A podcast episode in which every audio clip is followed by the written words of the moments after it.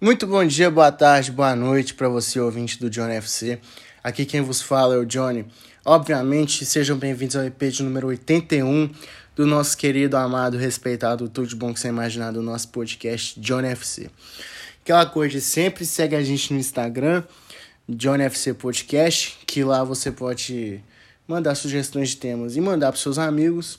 E seguir a gente aqui no Spotify também para quando tiver um episódio novo, apitar no seu celular. E quando você tiver um tempinho, você vem escutar a gente, tá bom?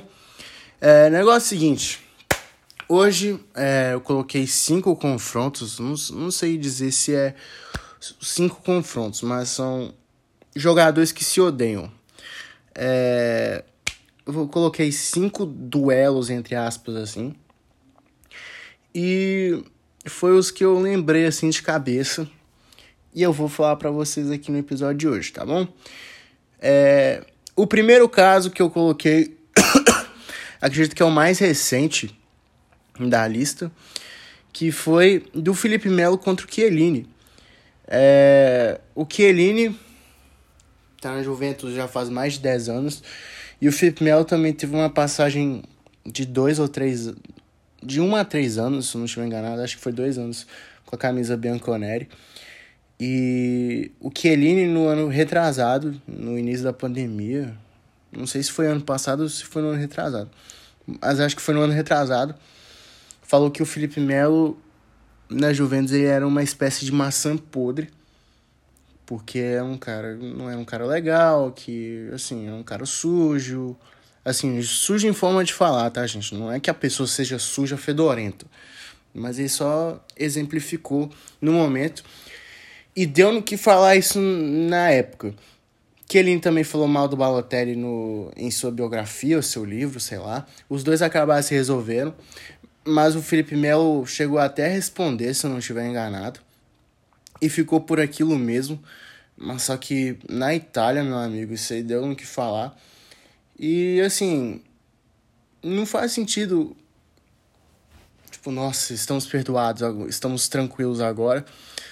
Porque, assim, já passou, isso foi coisa de 10 anos atrás. O Felipe Melo não vai voltar para a Europa e o Kelinho não vai jogar no Brasil. Então, é isso. Primeiro duelo aí. O segundo. o segundo.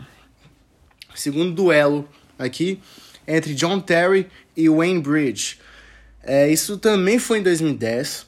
O John Terry jogava pelo Chelsea, obviamente, e o Wayne Bridge era um lateral esquerdo muito bom do Manchester City, jogou na seleção inglesa também, junto com John Terry. O Wayne Bridge eu acho que ele jogou no Chelsea também.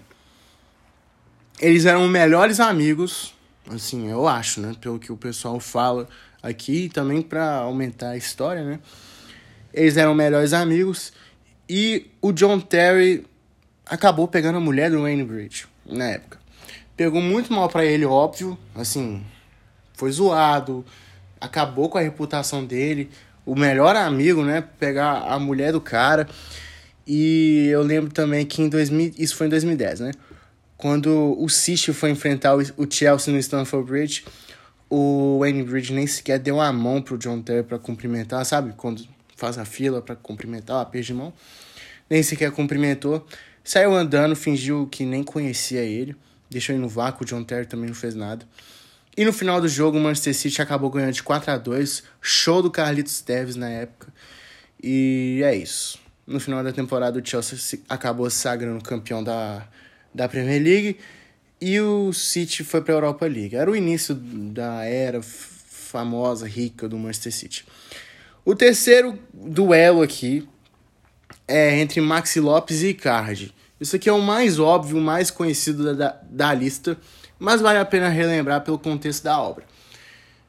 Em 2013, em 2011, é, peraí, 2009 o Maxi Lopes jogava no Barcelona e o Mauricardi se dizia muito fã dele. Tirou foto com ele, acabou se tornando amigos, aquela coisa toda. Em 2013 jogaram juntos na Sampdoria.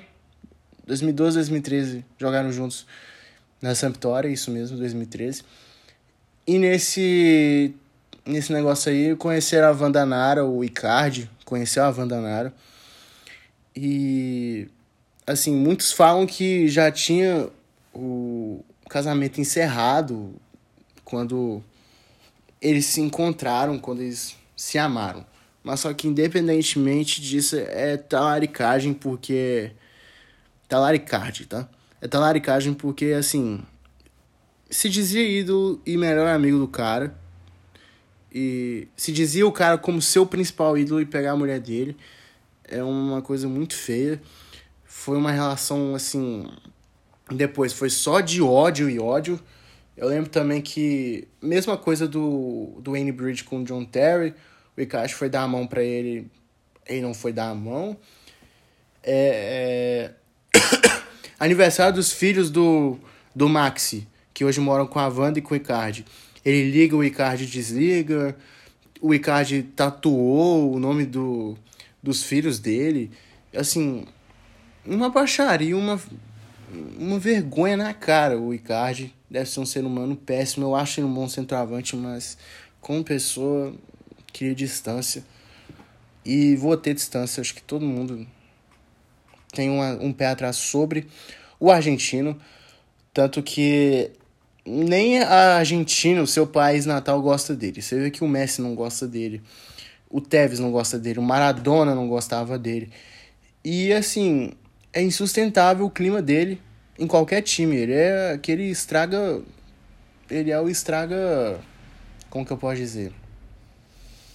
Estraga a relação de clube. Porque, por exemplo, é, ele mesmo se queimou na Inter de Milão. A Inter de Milão era o único lugar que ele era amado e ele conseguiu jogar tudo no lixo por causa dele e da Vandanara também. Pessoas próximas falavam que ele era uma pessoa super humilde e depois que ele se juntou à Vandanara, se juntou a uma pessoa arrogante então, Ricardo, você é um vacilão, você é um trouxa. O quarto confronto da lista, para mim, esse é um dos mais impressionantes, que é entre Patrick Vieira e Roy Keane. É, na época que o Arsenal e o Manchester United eram os maiores clubes da Inglaterra, porque hoje em dia, pelo amor de Deus, os dois são uma vergonha.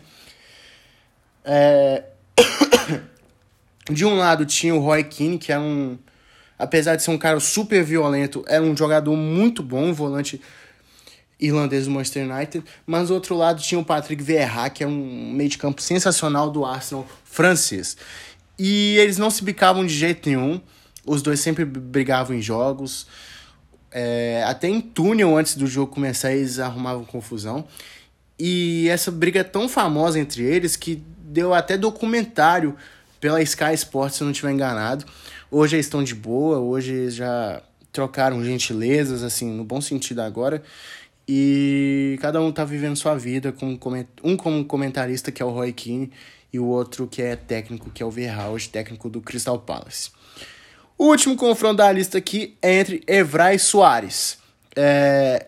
Em 2011, o Soares cometeu um ato de racismo sobre o lateral esquerdo do Manchester United na época, Patrick Evra, Patrícia Evra que chamou. O Soares chamou ele de negrito. E. Assim, ele fala que é uma coisa que magoa ele lembrar disso. Ele fala também que não teve a intenção de ser racista, porque é uma palavra bem usada no seu, no seu vocabulário, vocabulário, eu diria, né, no Uruguai. Porque assim, eu lembro também que o Cavani, quando fez o seu primeiro gol no Manchester United, foi repostando tantas coisas no story dele, e agradeceu um amigo dele falando graças Negrito e acabou sendo suspenso por conta disso. Então, é... tem que ter cuidado com essas coisas, mano. Tem que ter cuidado. O Soares, na biografia dele, falou que é um negócio que deixou ele muito chateado, deixou ele muito puto, porque ele não se diz racista por conta disso. Mas independentemente disso, cara, ele, ele tá errado, mano. Tá ligado? Ele tá errado. Ele falou, isso foi em 2011, em 2012 também o Evra foi dar a mão para ele, ele recusou e assim, deu um mó bololô também na época.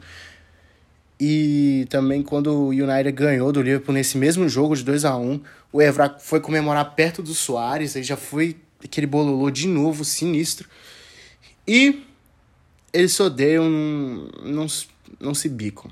A verdade é essa. Então é isso, rapaziada. Espero que vocês tenham gostado.